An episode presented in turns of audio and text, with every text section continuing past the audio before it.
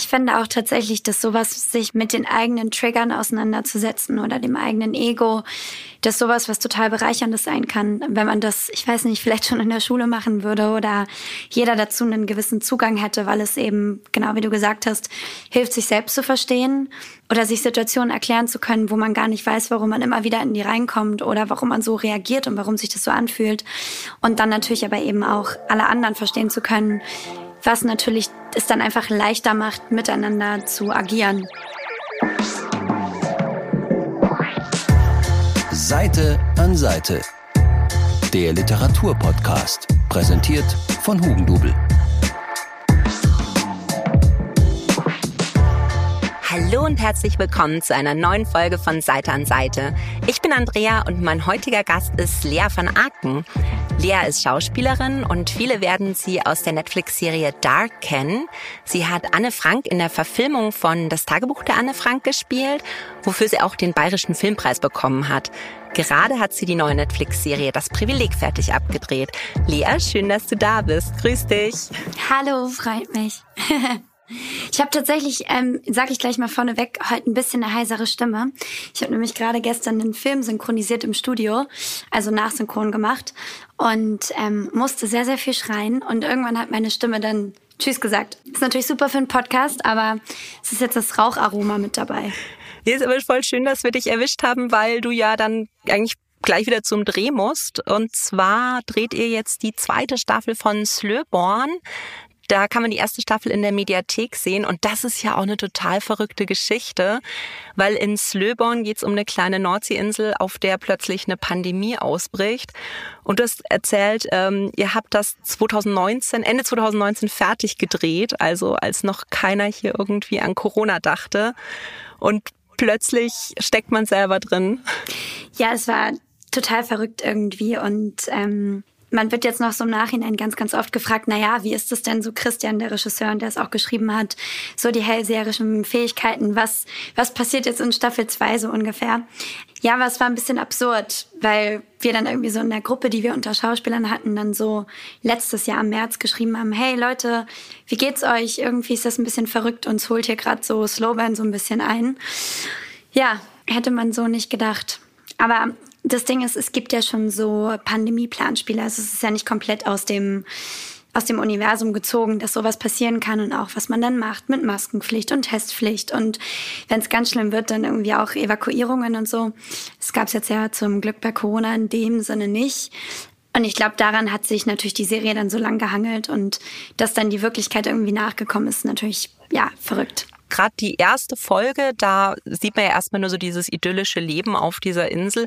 Aber im Hintergrund hat man immer so diese Radioberichte und die Fernsehberichte. Das, das ist so ein bisschen dieses Hintergrundrauschen der ersten Folgen, wo es dann halt heißt, naja, das ist jetzt in China und in Indien und Leute sterben. Aber man hat immer erstmal das Gefühl, ja, mit den Leuten auf der Insel hat das nichts zu tun. Wie war das denn für dich, als du plötzlich aufgewacht bist und eigentlich fast eins zu eins diese Nachrichtenmeldung in der echten Welt plötzlich hattest? Ja, es war irgendwie verrückt, weil ich habe zu der Zeit, also so im März, ich bin im Februar nach Marokko geflogen, auch für einen Dreh und habe dann ähm, im März eben in Marokko gedreht. Und dann hatte ich natürlich schon Kontakt mit zu Hause und man hat die Nachrichten so mitbekommen und man hat so gemerkt, okay, hier in Deutschland machen auf einmal die Schulen zu. Es wird über einen Lockdown gesprochen und in Marokko, das ganze Team und alle waren immer mal so super entspannt und meinten so, ach, hier sind irgendwie 27 Grad, das kommt hier nicht her, ganz entspannt, wir müssen uns keine Sorgen machen. Und dann dachten wir uns so, dass das deutsche Team irgendwie, ja gut, sonst bleiben wir halt ein bisschen hier, ne? Und drehen dann halt noch irgendwas anderes, keine Ahnung. Und dann ging das aber super schnell. Dann war ich irgendwie wandern alleine, weil ich so ein Wochenende frei hatte. Und dann rief mich die Produzentin an und meinte so, Lea, so Drehstopp, komm sofort her, wir müssen irgendwie so schnell wie möglich rausfliegen. Dann sind wir zwei Tage nicht rausgekommen. Also die haben wirklich von jetzt auf gleich komplett Marrakesch zugemacht. Jedes Hotel, jedes Restaurant. Es flogen dann noch Maschinen, aber halt nur sehr wenige für sehr viele Touristen, die auf einmal raus wollten. Ja, aber es war dann noch alles möglich. Wir sind wieder gut rausgekommen und ich war dann auch froh, wieder in Deutschland zu sein, weil der Lockdown hat sich ja doch sehr gezogen. Wir sind auch bisher immer noch nicht wieder nach Marokko geflogen, um weiterzudrehen. Das heißt, wahrscheinlich hätten wir da ein bisschen festgesessen und es ist ja doch schöner, dann zu Hause zu sein. Und wie ist das jetzt für dich, dann wieder zurückzugehen, wenn man die erste Staffel von einer Serie dreht, in der es um eine Pandemie geht und man hält das erstmal so für Zukunftsmusik, dann findet eine Pandemie statt und dann geht man wieder zurück. Gehst du da ganz anders rein wieder? Ja, also jetzt auch in Staffel 2 spielt die Pandemie natürlich noch ein also eine riesengroße Rolle, klar. Ich meine, das ist basically das Thema der Serie. Aber es ist eher für mich total interessant, wieder in diese Serie reinzugehen und in meinen Charakter, die jetzt auch noch ein bisschen mehr zu tun hat und so zu spüren, wie man doch irgendwie connected ist und sich dann dieser neuen Welt von Slowburn so ein bisschen zurechtfindet. Und ähm, ja, das macht einfach super viel Spaß, gerade wenn man so einen Charakter schon kennt und dann auch irgendwie ein bisschen freier sein kann, weil man ja, weil man irgendwie auch weiß, wie er tickt und was er braucht und so beziehungsweise sie. Du bist ja jetzt 22, aber schon seit zehn Jahren eigentlich im Business. Also mit zwölf bist du das erste Mal auf einer Bühne gestanden und bist aber Autodidaktin. Also du hast dir das alles selber beigebracht, warst gar nicht auf der Schauspielschule, aber du bist äh, schon groß im Business. Was ist da dein Erfolgsrezept? Hui, wenn es sowas immer gäbe, ne?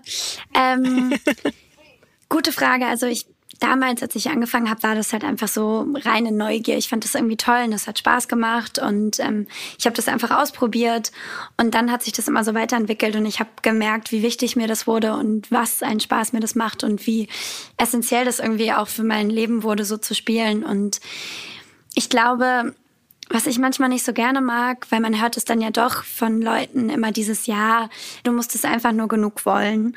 Das stimmt auf jeden Fall. Also ich glaube, auch so im Bereich von Visualisierung und all diesen Dingen ist es schon gut, etwas wirklich zu wollen und auch zu wissen, was man dafür investieren möchte und was man bereit ist. Aber ich glaube trotzdem, dass es nicht nur das ist und gerade in so einem Bereich wie Schauspiel oder der Filmbranche, die ja auch super überlaufen ist und man eben natürlich auch nur begrenzte Angebote hat, ist es dann aber auch ein bisschen Glück und von dem Glück dann eben die Hoffnung, dass man einfach immer weiterarbeiten kann, das nächste Projekt bekommt, von da dann weiterarbeitet. Also es ist so ein ja, so ein Mix aus allem und leider auch aus ein paar Faktoren, die man nicht unbedingt beeinflussen kann, habe ich so das Gefühl. Ähm, ja, ansonsten so die Basics. Pünktlich sein, sich gut vorbereiten, freundlich sein, ähm, nicht komische Hirngespenster und Allüren entwickeln.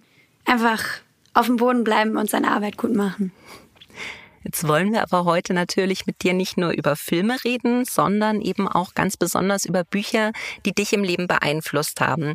Und das erste Buch, das du mitgebracht hast, das ist eigentlich ziemlich klar, warum dich das auch sehr beeinflusst hat, nämlich das Tagebuch der Anne Frank, was ja auch so wirklich dein großer Durchbruch war.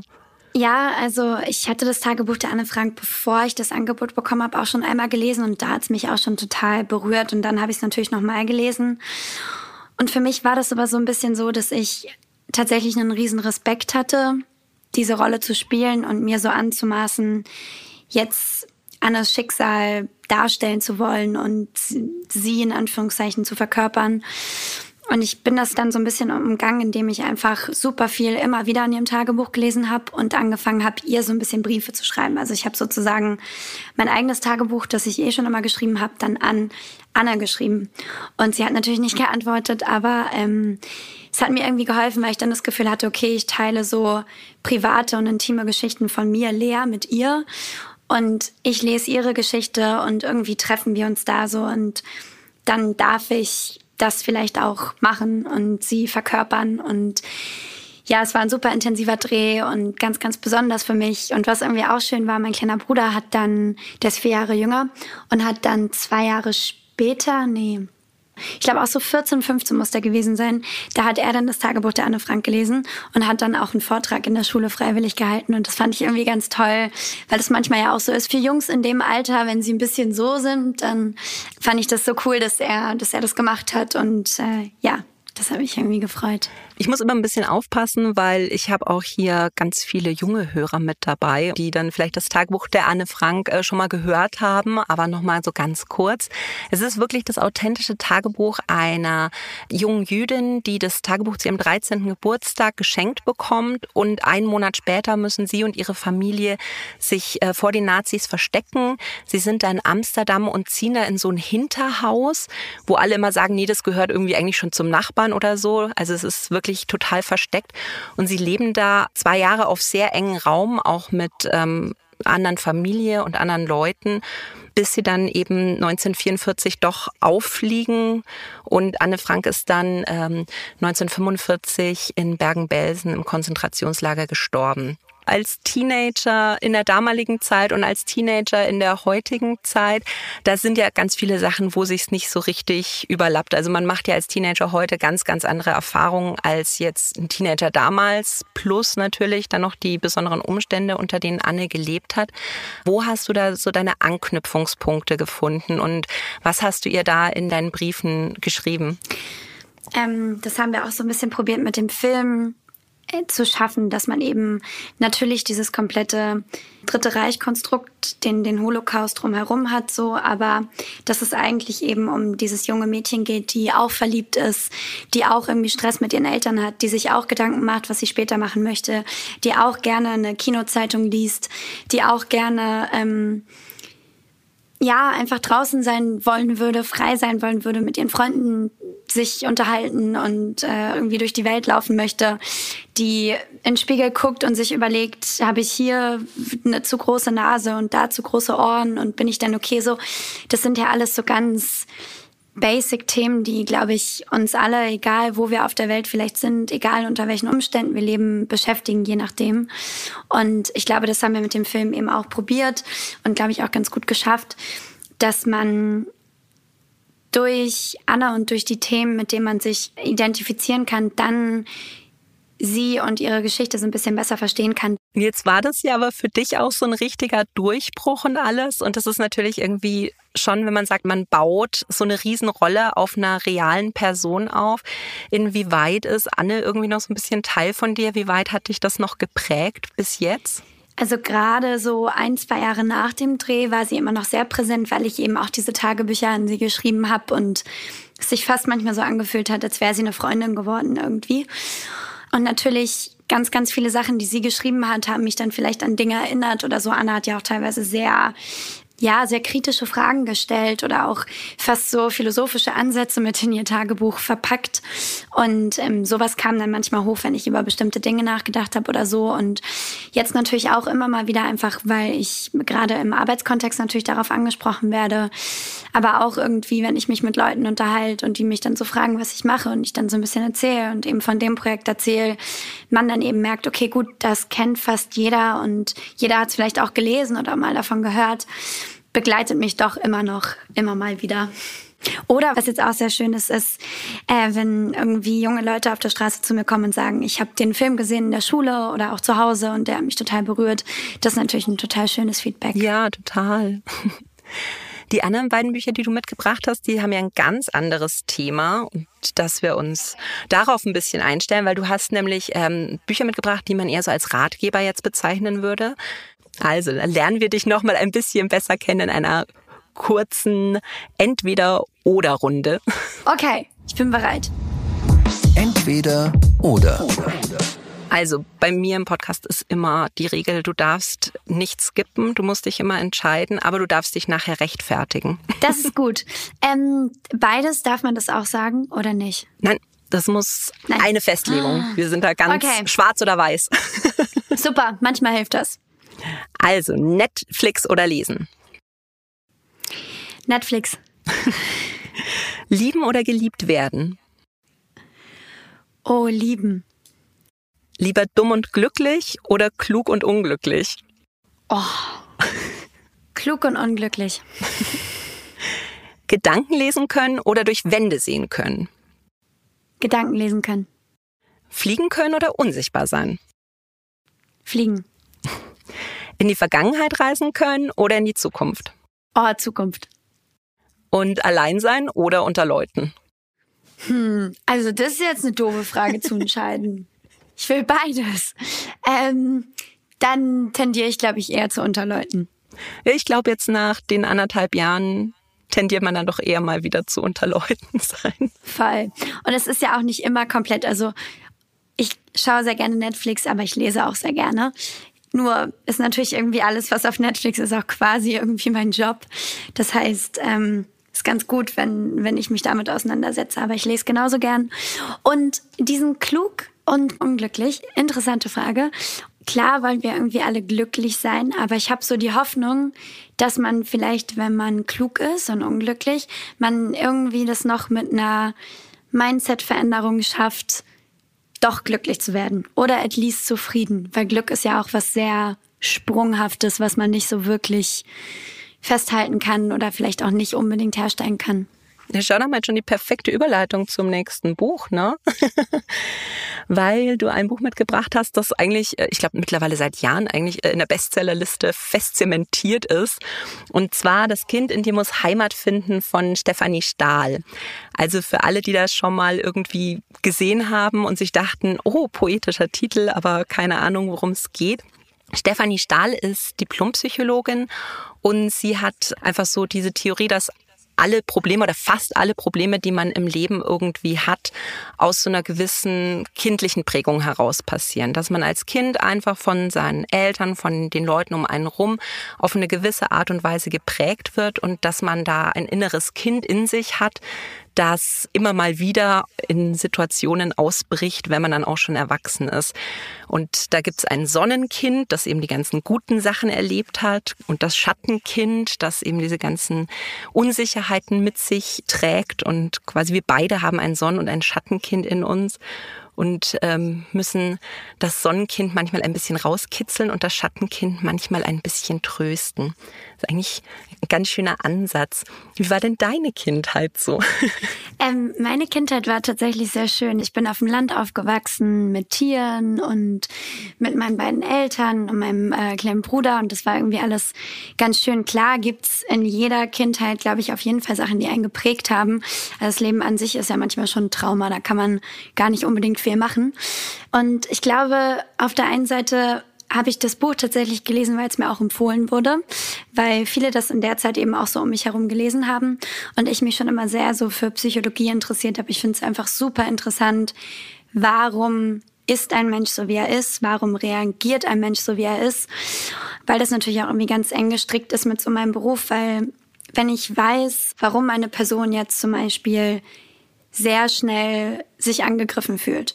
Und ich denke mir das vielleicht, weil die Mutter oder der Vater damals immer dem Kind sehr schnell die Schuld gegeben hat und dann ganz doll sauer war oder ganz doll traurig und dann hat das Kind sich natürlich verantwortlich gefühlt und immer so ein bisschen in der Schuld. Das heißt, sobald jetzt irgendjemand spiegelt, so das und das gefällt mir nicht, ist das Kind sofort angegriffen und fühlt sich irgendwie schuldig und das ist natürlich ein Gefühl, was man eher weiter weggeschoben hat, weil es so schmerzhaft war ja, ich finde sowas einfach super interessant. Natürlich sich selber erstmal zu verstehen und dann vielleicht auch besser auszurichten. Was heißt besser? Das ist immer so dieser Verbesserungsdrang, den wir in unseren heutigen Zeiten haben. Aber vielleicht, wenn es so Eigenschaften gibt, die man nicht gerne mag, sich zu überlegen, okay, woher kommen die vielleicht? Wie kann ich damit umgehen? Wie kann ich sie vielleicht für mich verändern? Und dann einfach mir alle möglichen Background, Familien-Stories zu meinen Rollen erfinden. Das ist irgendwie ja, das macht einfach Spaß und gibt so einer Rolle für mich noch so ein bisschen mehr mehr Tiefgang und irgendwie was, wo ich zurückkommen kann oder wenn ich eine Szene habe und ich finde nicht direkt einen Zugang, ich mir so denke, okay, es geht hier gerade einfach nur darum, dass er mich beschuldigt und was das mit mir macht. Mhm. Sollen wir mal so ein konkretes Beispiel, weil das finde ich wahnsinnig spannend, dass du das für deine Rollen benutzt. Weil jetzt zum Beispiel deine Rolle Ella ist das in äh, Slöborn, über die weiß man eigentlich relativ wenig. Sie ist ein Teenager, sie ist irgendwie kriminell geworden und in so einer Art Resozialisierungsprogramm und so auf die Insel gekommen aber man hat jetzt eigentlich ähm, nicht so eine Backstory zu ihr bisher. Wird dir da vorher eigentlich was gesagt von den äh, Autoren und so, dass sie sagen, guck mal, das ist so ihre Geschichte? Oder setzt du dich dran und schaust, wie reagiert die in bestimmten Situationen im Skript und was könnte ihre Geschichte sein? Das ist sehr individuell. Also bei manchen Projekten hat man vorher schon sozusagen so eine Character Outline, wo dann drin steht, okay, daher kommt sie, so ist sie.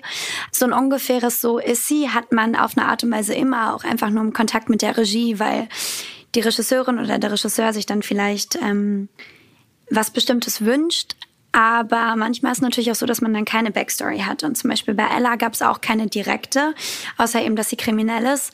Und ich habe mir dann eben dieses ganze Konstrukt drumherum gebaut und freue mich jetzt so, dass es irgendwie alles so Sinn macht und es ist äh, irgendwie schön, so ein bisschen, als wäre ich so eine kleine Psychodoktorin, die da so sitzt und mir das alles ganz genau aufmalt. ja. Ist das dann aber manchmal ein bisschen gefährlich, wenn man so eine Staffel macht und man hat sich alles super zusammengedoktert, äh, wie da jetzt die psychologische, quasi das psychologische Profil äh, deiner Figur ist und dann kommt eine zweite Staffel und plötzlich wird dann irgendwas in Frage gestellt?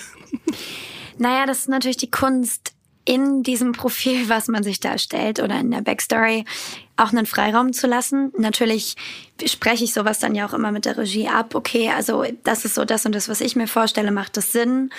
Und dann eben aber auch so eine Geschichte zu entwickeln, wo es ganz, ganz viel Spielraum gibt. Bei Ella ist zum Beispiel das Schöne, dass, ähm, dass es bei ihr sehr um Erleben und so eine gewisse Kontrolle durch, durch Intensivität geht. Also das sind so ein bisschen so Grundbedürfnisse, die Ella hat. Und es gibt halt einen super krassen Freiraum, weil sie dadurch nicht sehr strikt ist, sondern sie fühlt sich wohl, wenn sich alles irgendwie bewegt. Und sie kann sowohl irgendwie zart und manipulativ sein, als auch total extrem und laut, weil das alles so in diese, in diese Wellenformen passen, die ich mir für sie gebaut habe.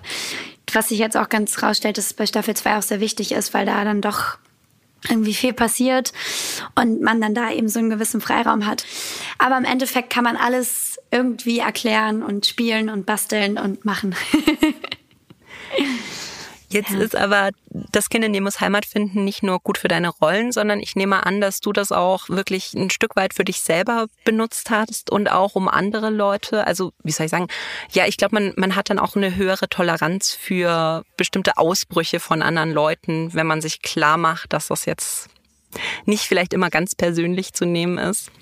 Auf jeden Fall. Also, ich finde auch tatsächlich, dass sowas sich mit der mit den eigenen Triggern auseinanderzusetzen oder dem eigenen Ego.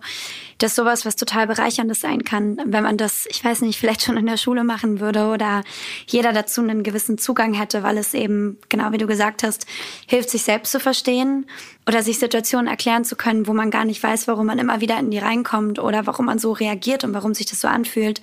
Und dann natürlich aber eben auch alle anderen verstehen zu können, was natürlich es dann einfach leichter macht, miteinander zu agieren. Weil wenn jetzt irgendwie mein bester Freund immer durchdreht bei bestimmten Sachen und ich dann so denke, boah, der Blödmann und der dreht immer durch und warum ärgert er mich damit? Aber eigentlich fühlt er sich halt einfach in dem Moment super in die Enge getrieben und das ist so ein Gefühl, was noch aus seiner Kindheit kommt, weil er da ganz, ganz oft in die Enge getrieben wurde. Dann kann ich vielleicht mit dem Mitgefühl und mit dem Verständnis und vielleicht auch dem Raum, den ich öffne, darüber zu reden oder so, ihm ja vielleicht auch ein bisschen helfen, und wir können einen Weg finden, damit umzugehen. Na, weil in dem Buch, das ist eigentlich so ein bisschen Plädoyer dafür, dass man sich genau anschaut, was für Sachen einen im Leben eigentlich so belasten und nerven und wo man nicht so richtig damit umgehen kann. Also so ein Beispiel ist zum Beispiel, ähm, was auch im Buch erwähnt wird, da vergisst die Partnerin irgendwie das Lieblingsessen einzukaufen und derjenige ist dann fix und fertig. Und eigentlich hat es aber was damit zu tun, dass er sich von ihr ähm, nicht geliebt fühlt. Sie liebt ihn natürlich total aber sie hat es halt vergessen. Und weil ihm das aber als Kind dann so oft passiert ist, dass die Mutter halt gesagt hat, naja, ist egal, was du jetzt möchtest, ich habe jetzt das gekauft oder so, dass das das dann wieder aufreißt. Und ich glaube, wenn man solche Bücher liest, dann hat man immer so ein bisschen Aha-Momente auch. Ging es dir auch so, dass du dir dachtest, oh Gott, oh Gott, ich habe auch immer was, wo ich nicht so richtig klarkomme und Woran liegt das eigentlich? Ja, voll. Klar, das ist ja auch das Schöne, wenn man dann so Aha-Momente hat und dann vielleicht das nächste Mal, wenn man wieder in die Situation kommt, dann da so steht und so denkt, ah ja, das war ja das Gefühl, das hat ja gar nichts mal mit jetzt zu tun. Der andere will mich hier gerade gar nicht ärgern oder was weiß ich ich entspanne mich jetzt mal kurz und entspanne mal kurz mein inneres Kind. Und dann ist natürlich auch nicht immer so leicht, je nachdem, wie tief man dann schon in seiner Emotion drinsteckt. Aber ähm, ja, solche Aha-Momente sind natürlich schön und am besten noch, wenn man sie dann schafft, irgendwie anzuwenden. Hast du das geschafft? Hast du bei irgendeinem Thema gesagt, oh Gott, das ist genau sowas, da muss ich aufpassen? Oh, ich wüsste jetzt, es ist schon echt lange her, dass ich das jetzt auch gelesen habe. Ähm, hm. Shit, mir fällt gerade nichts ein. Alles gut. Das nächste Buch, was du mitgebracht hast, das ist ja tatsächlich vom Thema her relativ ähnlich, kommt aber aus einer ganz, ganz anderen Richtung zu sehr ähnlichen Schlüssen. Und zwar ist das die vier Versprechen von Don Miguel Ruiz. In Deutschland haben das die Leute, glaube ich, nicht so auf dem Schirm, aber in den USA ist es wohl ein Riesenbestseller. Also das ist so die Stefanie Stahl in den USA. ja. Und da ist so die Idee, dass es ähm, um so einen Stamm geht, die Tolteken, die so vor knapp 1000 Jahren in Mittelamerika gelebt haben, die Schamanen hatten und die sich eben ihre Gedanken über die Welt gemacht haben und über die Leute und die dann so eigentlich diese vier Versprechen entwickelt haben. Und die Grundidee ist aber auch, wie bei Stefanie Stahl, dass man als Kind bestimmte Glaubenssätze einfach mitbekommt. Was ist gut, was ist böse? Und man sich innerhalb von denen dann immer wieder bewegt und sich auch selber, also sich selber auch richtet irgendwo in einer gewissen Weise. Und dass man die halt hinterfragen muss. Wie bist du denn auf das Buch gekommen? Das hat mir tatsächlich ein sehr, sehr guter Freund empfohlen, der das gelesen hat. Und zu der Zeit, glaube ich, habe ich mich einfach eh viel mit solchen Fragen beschäftigt. So, okay, woher kommt dann unsere Wahrheit? Was bedeutet denn überhaupt Wahrheit? Was, was macht auch die Bewertung von Dingen mit den Dingen sozusagen? Weil im Endeffekt ist ja alles dann irgendwie wieder nur die Bewertung und jemand anderes bewertet es vielleicht ganz anders und für den ist es auch was ganz anderes. Und dann habe ich das gelesen und fand so schön, dass es so gut zu lesen war. Weil am Anfang geht es genau eben so ein bisschen um diesen Stamm und die eben so unterscheiden zwischen Traum und Wirklichkeit so ein bisschen. Also zu sagen, dass wir manchmal wie in so einem Traum aus unseren Glaubenssätzen gefangen sind und die Wirklichkeit ist dann eben das, wie es aber wirklich ist, nämlich dass vielleicht jetzt jemand vor dir steht und sagt, ähm, das und das und das und das und das und das stört mich irgendwie. Und man dann eben erstmal probieren kann, okay, gut, ich höre mir das jetzt einfach erstmal an und ich nehme es im ersten Schritt nicht persönlich. Weil ich glaube, also die vier Versprechen, soll ich die mal aufzählen? Mach gern. also die vier Versprechen sind einmal, sei untadelig mit deinem Wort, nimm nichts persönlich, zieh keine voreiligen Schlüsse und gib immer dein Bestes was dein Bestes in dem Moment eben ist. Und das sind so schöne Schritte, an die man sich manchmal so halten kann, weil sie so basic sind eigentlich, aber doch so schwer. Weil untadelig mit dem eigenen Wort zu sein, ist, finde ich, eine schöne und gute Gabe. Was so ein bisschen so bedeutet, ja, einfach kein Gift in die Welt zu sprühen, weil manchmal ist man sehr schnell mit seinem Urteil, man ist sehr negativ vielleicht auch, auch wenn man selber Angst hat oder sich selber irgendwie minderwertig fühlt oder was weiß ich. Aber eben sozusagen erstmal so zu probieren, so viel Gutes in die Welt wie möglich zu geben, was nicht heißt, dass man nicht auch Kritik äußern kann, dass einem nicht auch Sachen nicht gefallen dürfen, aber nicht so dieses Bösartige, dass ich jetzt auf jemanden hingehe und sag, äh, du siehst scheiße aus und außerdem, weiß ich nicht, nervst du so ungefähr. Das war jetzt ein sehr plumpes Beispiel. Und dann aber sozusagen im zweiten Schritt, wenn jetzt so jemand auf mich zukommen würde und mich zum Beispiel beleidigen würde, dann in dem Moment so das erstmal nicht persönlich zu nehmen, nicht darauf zu reagieren, sondern es eigentlich den Spiegel aufzumachen und der Person zu spiegeln, was sie da gerade zu mir sagt, weil eigentlich wird es wahrscheinlich sogar was sein, was sie mit sich zu tun hat. Weil sonst, why the heck should this person otherwise come to me and just say that? Ich konnte es gerade nicht auf Deutsch sagen. Naja, okay, jetzt rede ich sehr, jetzt rede ich sehr, sehr, sehr viel. Aber genau, diese vier Versprechen ähm, begleiten mich doch relativ viel. Und wenn ich zum Beispiel mal in Situationen komme, wo ich dann irgendwie vielleicht gerade so irgendwas ist aufregend und ich drehe so ein bisschen am Rad, weil ich vielleicht denke, ah, die und die Person denkt bestimmt das und das oder macht bestimmt das und das, dann denke ich mal daran, zieh keine voreiligen Schlüsse, weil du weißt es nicht. Die Person könnte auch einfach das Handy zu Hause vergessen haben und sich deswegen nicht melden. Ja, und das sind so ganz basic Sachen, die aber manchmal im Alltag doch sehr helfen. Ja, total. Das Einzige, wo ich mir wirklich die Frage gestellt habe, wie macht man das? Das war dieses zweite Versprechen, das nichts persönlich nehmen. Oh ja. Weil ich denke mir, gerade bei dir ist es ja so so ein total zweischneidiges Schwert, weil auf der einen Seite, wenn ein Regisseur, sage ich jetzt mal, einfach sagen würde, nee, das du spielst dir die Seele aus dem Leib und der sagt, nee, Lea, mm, so nicht. Dann ist es vielleicht ganz gut. Fühle ich nicht. Nein, aber dann ist es vielleicht ganz gut, das eben nicht persönlich zu nehmen, weil man sich denkt, also ich habe jetzt hier mein Bestes getan, aber das entspricht jetzt einfach nicht dem, wie er sich's vorgestellt hat. Und okay, machen wir nochmal. Aber bei anderen Sachen, also gerade bei, bei Themen, die einen selber sehr berühren und bewegen, da finde ich immer, da muss man es auch persönlich nehmen. Also da bin ich so, da muss ich dann auch dafür kämpfen. Und das stimmt tatsächlich auch. Ähm ich finde es manchmal bei so Büchern, die auch so ein bisschen in so eine spirituellere Richtung gehen, was das Buch auf eine Art und Weise auch schon macht, oder so sehr sehr verallgemeinernde Lösungen haben, die in vielen Situationen helfen, frage ich mich aber auch manchmal so ein bisschen so, ja, aber da geht doch auch so die, die Nuancen des Lebens verloren. Also wenn ich jetzt zum Beispiel eine Partnerschaft führe und ähm, wir sind immer nur super ausgeglichen miteinander und total verständnisvoll.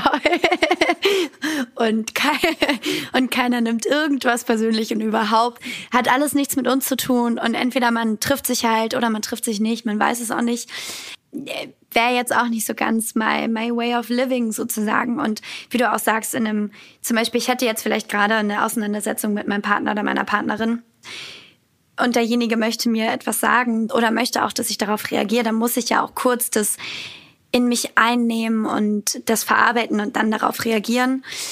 Ich glaube, was das Buch so ein bisschen sagen will, ist dieses Nimm nichts persönlich in diesem Sinne von fühl dich nicht mehr angegriffen, als vielleicht sein muss, was ja auch super schwierig ist, teilweise zu sehen.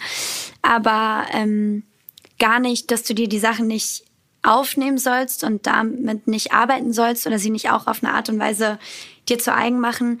Aber so diese, diese schnelle, sich angegriffen fühlen, diese schnelle, das jetzt gerade persönlich zu nehmen, obwohl das vielleicht gar nicht unbedingt was mit mir zu tun hat, da so ein bisschen mit lernen umzugehen. Aber also ich meine, wir sind ja auch alle keine Götter und wollen es auch nicht werden und sollen es auch nicht werden.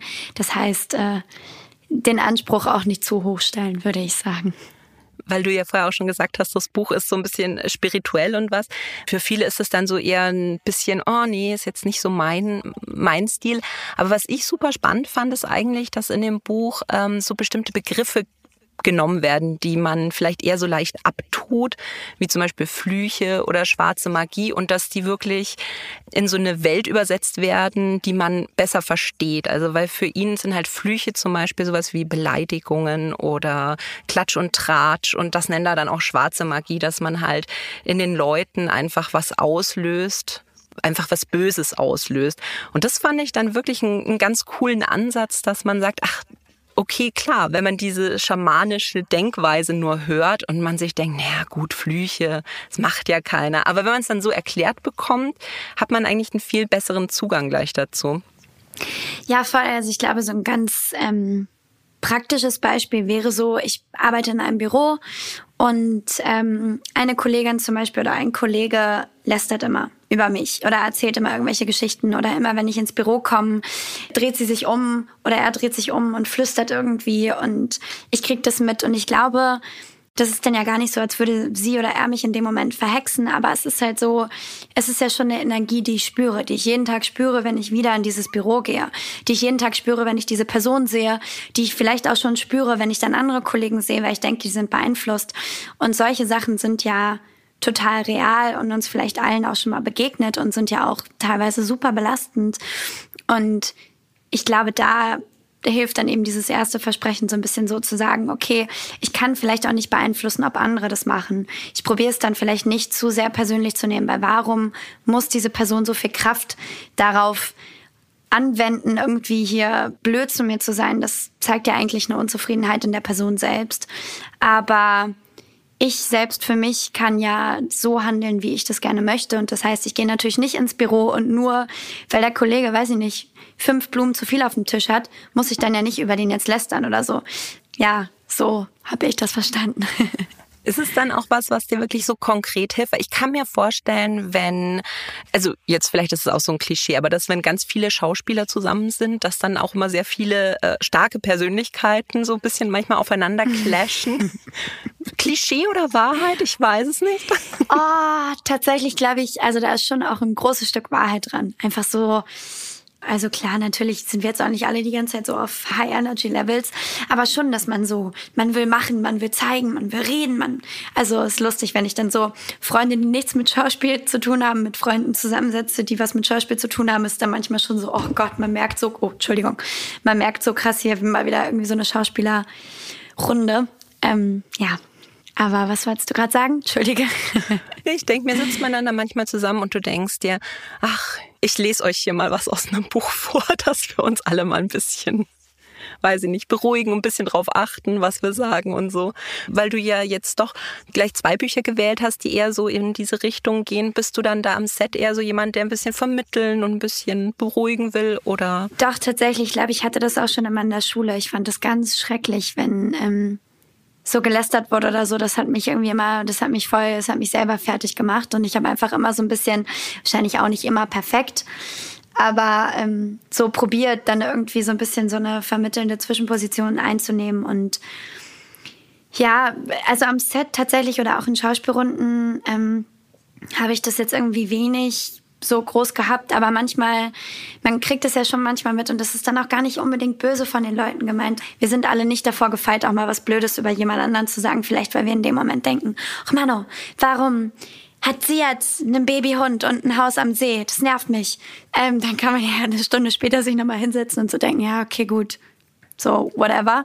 Ähm, ich glaube, manchmal kann das auch so sein, dass man dann zum Beispiel in so ein Gespräch mit reingezogen wird, obwohl es gar nicht die eigene Meinung ist und sich dann wirklich kurz zu hinterfragen, ist das denn hier gerade meine Meinung? Muss ich hier partizipieren, nur damit jetzt irgendwie niemand in der Gruppe sich angegriffen fühlt, weil ich jetzt nicht sage, ja, irgendwie, äh, das sind aber blöde Schuhe von XY. Ähm, sondern da immer so ein bisschen so ruhig zu überlegen, möchte ich da gerade mitmachen oder möchte ich das nicht? Nee, du wirkst auf jeden Fall auch sehr in dir rund und sehr tiefenentspannt. ja, schön. Bei so manchen Themen vielleicht ja. Ich glaube, ich bin, ich habe eher Probleme mit so selbstkritisch sein. Das ist tatsächlich ein Thema für mich und mich dann zu sehr überfordern. Und äh, da, glaube ich, verliere ich manchmal so schneller dann die Ruhe, als mir lieb wäre. Aber da habe ich ja auch noch ein bisschen Zeit. Wäre ja auch langweilig, wenn man alles schon geschafft hätte. Was können wir in nächster Zeit noch alles von dir erwarten?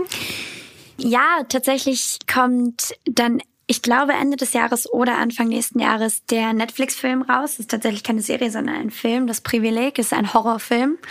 Ich bin sehr gespannt. Ich habe noch nie Horror vorgedreht. Mal gucken, wie das wird. Und dann habe ich auch noch so zwei ganz schöne Debütprojekte, bei denen man aber beiden, weil es eben fürs Kino ist, überhaupt nicht weiß, wann die kommen, auf welchem Festival, ob sie ins Kino kommen, weil das natürlich gerade mit Kino alles super schwierig zu überblicken ist. Es stehen einfach so James Bond, keine Ahnung, wahrscheinlich Avengers 4 und so, da stehen schon so viele Filme auf der Liste und das heißt, ich weiß leider gar nicht, wann die rauskommen. Und dann natürlich Slowburn Staffel 2, wo ich auch so glaube, dass das zum Ende diesen Jahres, Anfang nächsten Jahres dann irgendwie gezeigt wird. Und ich habe tatsächlich einen kleinen äh, Hund äh, synchronisiert. Das hat sehr, sehr viel Spaß gemacht bei Paw Patrol. Also für alle Zuhörer, die vielleicht Kinder haben oder Enkelkinder, die können dann äh, ins Kino gehen und sich Paw Patrol angucken. Das ist auch echt eine süße Geschichte geworden. Und ich liebe Hunde, deswegen war das sehr auf vielen Ebenen sehr befriedigend und schön für mich. Welchen Hund hast du synchronisiert? Sky? Ah, du kennst es. Äh, ja, tatsächlich klar, kein. Paw Patrol. ja, sehr gut. Tatsächlich keinen, den es schon gibt, sondern ähm, Liberty heißt der Hund, die kleine Dackeldame, die wird also Paw Patrol trifft äh, auf Liberty, beziehungsweise Liberty muss sich aufgrund eines sehr, sehr wichtigen Anliegens an die Paw Patrol richten und löst damit der Paw Patrol den Fall von dem bösen Bürgermeister Besserwisser. Und da freuen wir uns. Das ist cool. Schön. Also Lea, vielen, vielen Dank fürs Gespräch und noch viel Erfolg mit den Projekten. Dankeschön, ich danke dir. Alle Buchempfehlungen findet ihr nochmal in den Shownotes und in der Hugendubel-App. Dort gibt's auch eine Liste mit den Lieblingsbüchern von der van Aken und allen anderen Gästen dieses Podcasts. Seite an Seite könnt ihr abonnieren auf Apple Podcasts, Spotify und überall da, wo es Podcasts gibt. Wir hören uns nächste Woche wieder. Ich freue mich schon drauf. Bis dann. Ciao.